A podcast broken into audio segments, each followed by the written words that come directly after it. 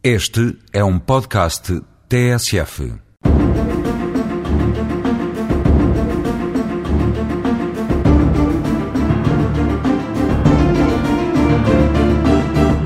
Aos tribunais administrativos e fiscais compete, na fórmula acolhida na lei e que está presente também na Constituição, apreciar os litígios emergentes das relações jurídicas, administrativas e fiscais.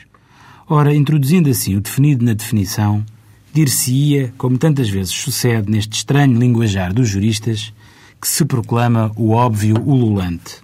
Só que a aridez daquela proclamação esconde, debaixo da tautologia, insuspeitados segredos de que hoje vos vimos falar.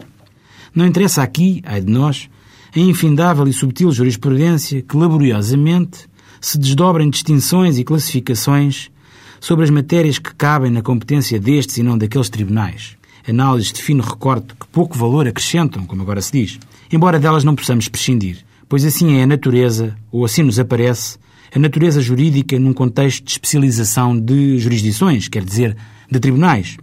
As zonas de fronteira serão sempre zonas de sombras. Ponto é que não se transformem em jogos de sombras. A encabeçar a lista das questões de que se ocupam os tribunais administrativos e fiscais, encontramos, muito significativamente, a tutela, isto é, a proteção, a defesa, dos direitos fundamentais, que é a maneira técnica de dizer os direitos mais básicos, aqueles que reconhecemos nas proclamações de direitos, nas constituições, nos textos políticos internacionais e nacionais.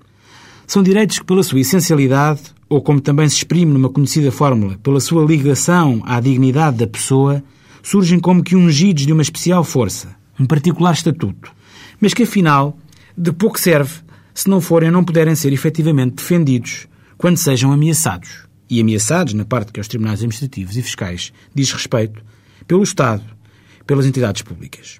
Essas ameaças, que quando se concretizam traduzem verdadeiras violações de direitos, direitos tão essenciais como, referindo apenas alguns exemplos, as liberdades públicas, os direitos de reunião e de manifestação, o direito de escolher a sua profissão, ou o direito de asilo político, este, aliás, internacionalmente reconhecido em situações de perseguição por motivos políticos, podem ser combatidas com recurso à intervenção destes tribunais, através da organização de processos próprios, processos destinados a prevenir a violação dos direitos e, quando esta se concretiza, a repará-la.